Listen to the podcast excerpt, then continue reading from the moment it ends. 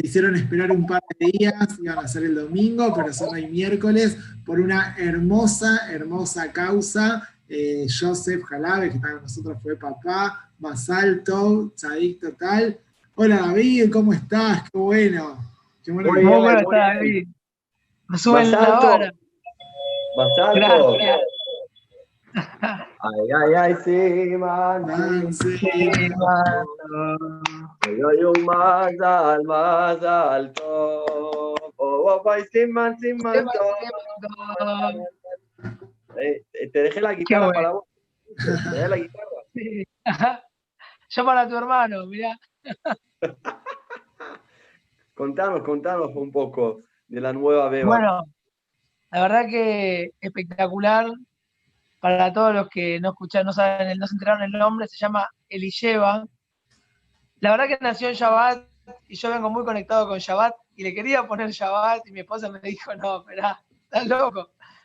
Bueno, entonces le dije, como la hija de Rab Shlomo, de Yamai Eterá. Me dice, no, no, tampoco. Bueno, entonces digo, ¿cómo le puedo agradecer a Jen por Shabbat? ¿Y cómo, cómo, cómo, puedo, cómo puedo transmitir esto? Y me llamaba así, eh, buscando y pensando, con Sheva, con siete, estaba Batsheva y estaba Eli Sheva. Yo quería, es, un regalo de Hashem de Shabbat, y una señal para acordarme de lo que viví estos últimos Shabbatot en mi casa, con mi familia, que, no, no, no, si tengo que describir hoy, ¿qué quiero? ¿Cuál es mi mitzvah favorita? ¿Y qué es lo único que quiero? Si me tienen que decir, elegí una sola mitzvah, creo que hoy elijo Shabbat. No puedo creer lo que, lo que cambió Shabbat en casa tan seguido, todo Shabbat seguido. Siempre uno va de una suegra, de tu mamá, de tu tío, de tu primo que viene en Orjim, se va en Orjim. Ahora es Shabbat en familia, así que nada, creo que tuvo mucho que ver las últimas semanas con el nombre. Bueno, también con la de Mará, con el Dafio Mi, también justo ahora, también en Shabbat, pero la verdad que, que bueno, queríamos como que sea, fue muy representativo para nosotros. Pero yo tenía la charla el domingo, estaba disponible, solo que ahí faltando unos minutos no pudimos coordinar la, entrega del, material. Pero no quería dejar de dar estas palabras en este espacio tan importante y fundamental de los ocho minutos, que por ahí a veces son 12, a veces son 30, a veces son 7, pero no dejan de, ser representativos y fundamentales para, el día a día, así que ojalá que se extienda a todo el mundo, no, no solamente mis palabras, sino las palabras de todos.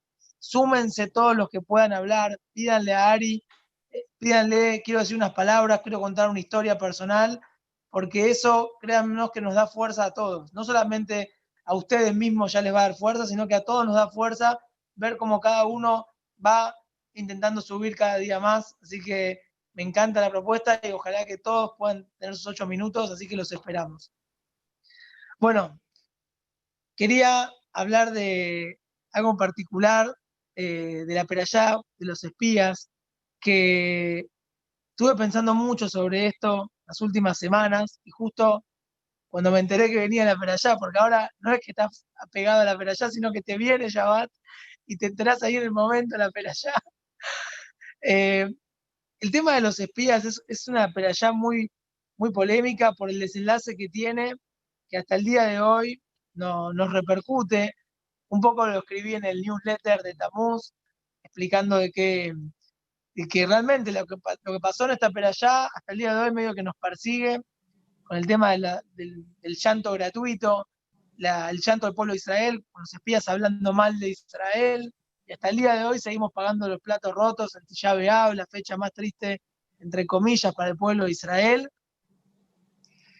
Y no se entiende por qué tan, tan dura, tan dura la, condena de parte de Hashem, sabio y justo que conoce nuestros pensamientos, por alguien que dijo la verdad. Estos diez, estos doce príncipes dijeron la verdad, hablaron de Israel, hablaron de lo que, de lo que vieron, y no le faltó detalle. Las frutas, los gigantes, toda la gente que habitaba ahí, que eran gigantes, los pueblos medios bárbaros que también habitaban ahí. Los muertos, decían que, veían muertos en todas las calles. fue un nes de Hashem, fue un milagro de Hashem, pero ellos contaron todo tal cual y Hashem los castiga. Entonces, ¿qué, qué pasó acá? ¿Por qué tan fuerte el castigo? Por algo no tan, por algo por decir la verdad. O sea, ¿qué me estás, qué está pasando? Entonces, quiero citar un poco el Lijutei de la Jot. Muchos, muchos comentaristas explican el punto de la baja autoestima de los, de los, de los de los espías, de que ellos realmente no confiaron en ellos mismos y se vieron como hormigas. Pero Rabbi Natán, el diputado de la J, alumno de Rabbi Nachman, él no hace hincapié en esa parte de la falta de autoestima, sino en otra parte, en tres palabras. Él define que todo el problema, toda la base de la falta de, los espías fueron estas tres palabras. Lo nujal la alot. No podremos subir. O sea, todo lo que dijeron es verdad. Pero dice, dice Rabina acá en el la Jot que el punto más, el punto de inflexión para abajo, o sea, la rebeldía absoluta, el, punto de Kofrut lo llama él, el punto de rebeldía contra Dios, es el de decir, no podemos, no podemos subir, lo lujal la alot, no vamos a poder subir a Israel. Dice Rabina Tan, acá se pudrió todo. O sea, todo bien que digan la verdad, todo bien que, que se quejaron, todo bien que quieran carne, todo bien con todo. Pero que digan que no podemos, no hay concepto más afuera del judaísmo que decir no podemos subir. Sale una pregunta. ¿Qué me estás pidiendo? Rabin Nachman, Rabin Atán, que niegue la realidad. Hashem, ¿qué me estás pidiendo? Que niegue la realidad. Hay gigantes, hay gente, hay, muertos en todas las calles, eh, ciudades fortificadas, viven todo tipo de pueblos terroristas, bárbaros. Nosotros no sabemos manejar una espada. ¿Qué nos estás pidiendo? ¿Que neguemos la realidad? Y, este, y esto realmente, cuando lo pensaba, porque me están pidiendo que niegue la realidad o, no, ¿qué me están pidiendo? La verdad que no encontré en ningún libro la respuesta, pero sí lo encontré en mi vida personal y sí lo encontré en muchas situaciones de mi vida donde se me exige una situación y tengo una realidad. Y es como que si yo me pongo a pensar lógicamente, esto no cierra, no cierra la lógica contra, contra mi realidad, no cierra lo que tengo que hacer y lo que pienso con lo que tiene que pasar. Y ahí está la primera llave de esta, de esta maravillosa perayá y de, este, y de la Torah para nosotros, para nuestro día a día, que es que existen dos realidades. Está la realidad y está mi realidad la realidad que yo creo con mi pensamiento, que creo con mis actos y que yo empujo a que eso pase.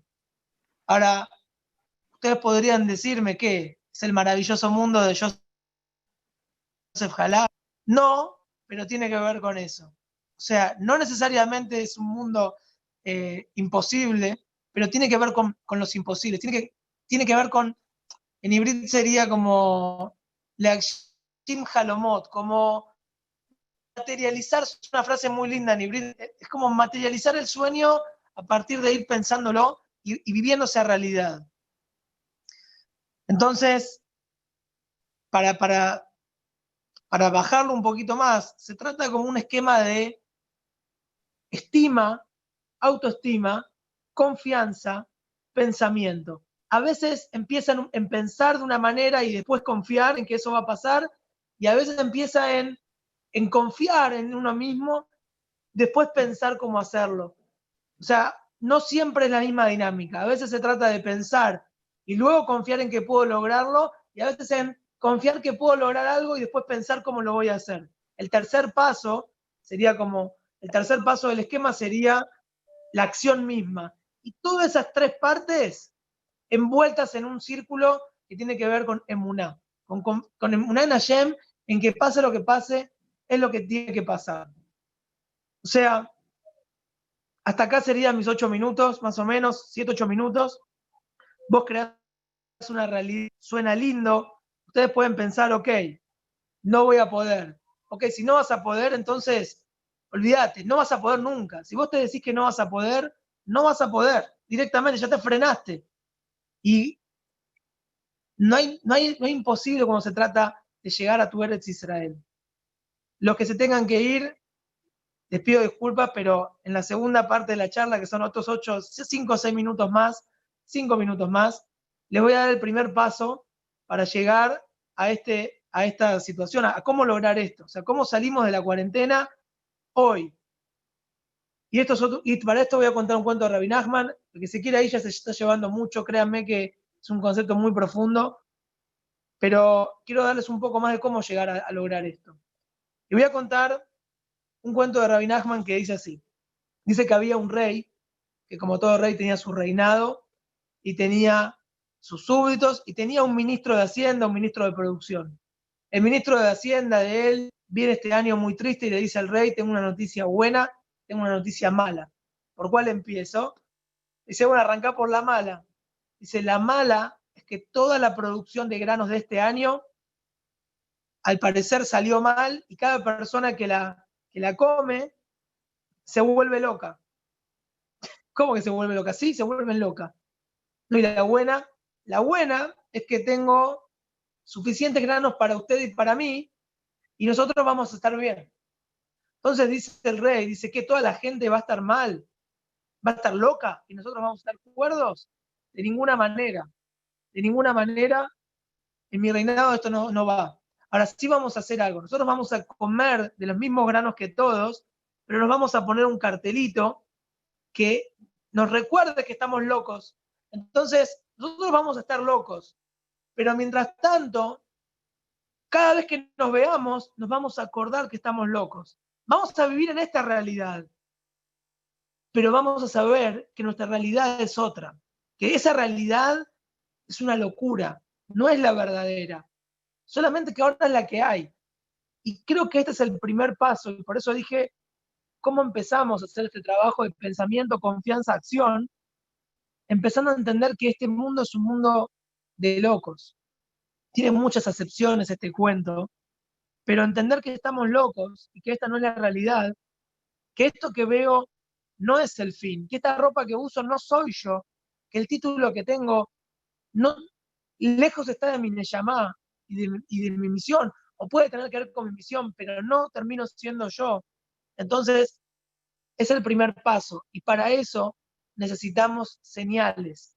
Para eso yo necesito recordarme que estoy loco. ¿Qué tipo de señales? Si nos vamos al plano del judaísmo y la Torá, bueno, tenemos Shabbat. Shabbat Oti es una señal, dice, trae, trae, trae a y nos dice, es una señal que les doy para ustedes. Entonces toda la semana uno vive en la locura, llega Shabbat, y Shabbat me recuerda que esto es una, que, que no, que no, no, eso no es mi realidad, Shabbat es mi realidad. Y de repente uno, los hombres tenemos la mitzvah del tefilín. El tefilín también es una señal. Y comer ayer, pero de repente cada uno puede tener una señal distinta. O sea, no se trata solamente de llevarlo al plano, se trata de llevarlo, de llevarlo al plano que me conecte conmigo. Y a veces para uno puede ser tener un momento de reflexión en la semana, y para uno puede ser tener una conversación con sus padres, eh, de repente para uno puede ser leer un libro que te desconecte de la realidad, que me desconecte. No es que te desconecte, es que vos querés vivir una realidad que a veces no es tu realidad, pero no por eso vas a estar lejos de esa realidad. No por eso es inalcanzable. Y cuando, la, eh, bueno, la vida judía que está llena de esto, o sea, a veces hay un ejercicio que, que es bueno hacerlo, es muy incómodo, pero que se lo recomiendo, es que se, mírense al espejo y mírense un rato al espejo y disfruten de verse al espejo. A veces es un poco incómodo verse muy seguido mucho tiempo, y no por una cuestión de ego, pero a veces un poco de ego hace falta. Si los merraglim, si los espías hubiesen tenido un poquito de ego, un poquito de ego y un poquito de, de, humildad también, de verse a sí mismos como, realmente son líderes de Israel, hubiesen llevado al pueblo a subir más. Ellos tenían un poco de miedo. Lonujal la alot, no van a poder subir. Subir a Israel no solamente es en sentido eh, físico, no seguro que tiene que ver con sentido físico, y eso me lo digo a mí, no se lo digo a ustedes. Basta de, pensar que Israel es imposible, llegar a Israel es posible y cada vez más gente amiga nuestra y cercana lo está logrando y tiene que ver con un, con un fin, pero yo no, vengo solamente a hablar de, de que me parece súper relevante y para mí es relevante, porque realmente a veces si tengo que pensar en cuatro hijos, en una casa, en un trabajo, digo, es imposible. Bueno, si decís imposible, olvídate, va a ser imposible.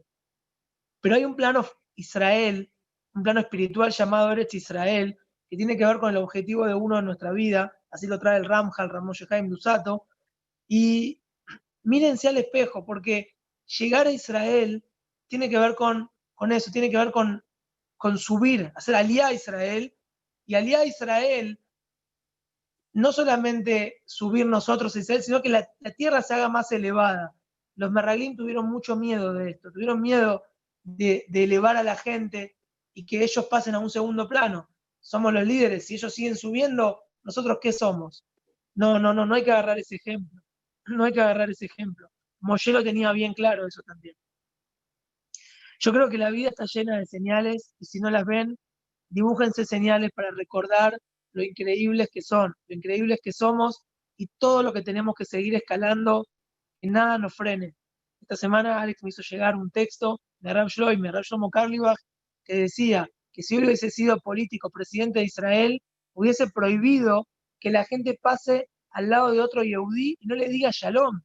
¿Cómo? ¿Estás viendo una criatura que tiene un pedazo de yema adentro? Alguien tan elevado y sagrado y no le decís ni siquiera Shalom. Este es el, esto es un poco de, de entender de qué, de qué se trata todo esto, para meter un bocadillo de Rav Shloime para terminar, sobre Rav Shloime, que toda la Torah que escuchemos de él, toda la Torah hermosa y de amor, no sea una Torah abstracta. Rav Shloime nos pide que todo, él vivía en esa categoría y se puede vivir así, se puede vivir así, con, pensándolo, diagramándolo y confiando en que se puede eso es lo que quiere Rav Shoime. No quería una Torah de amor para, para recitar el Shabbat en la mesa un mensaje lindo. Rav me quería que vivamos así. Quería que nosotros seamos, vivamos en esa categoría porque tenemos esa categoría.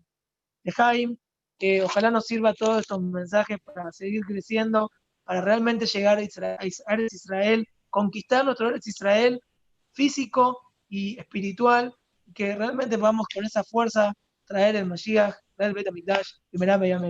Gracias a todos por este espacio, otra vez a la casa, súmense, súmense más gente a hablar que nos hace falta. De cada uno podemos seguir haciendo crecer a los demás. Nujala, los podemos subir. Amén. David. Joseph, sos lo máximo, lo máximo. Genial. Genial, muchas, muchas gracias, de verdad. Queremos un shiur, ya está. No nos alcanza ocho minutos, más cinco más, que es un partido de fútbol. Quiero sumar cinco minutos. Si es un partido de fútbol, danos una charla de 90 minutos, dale. Vamos.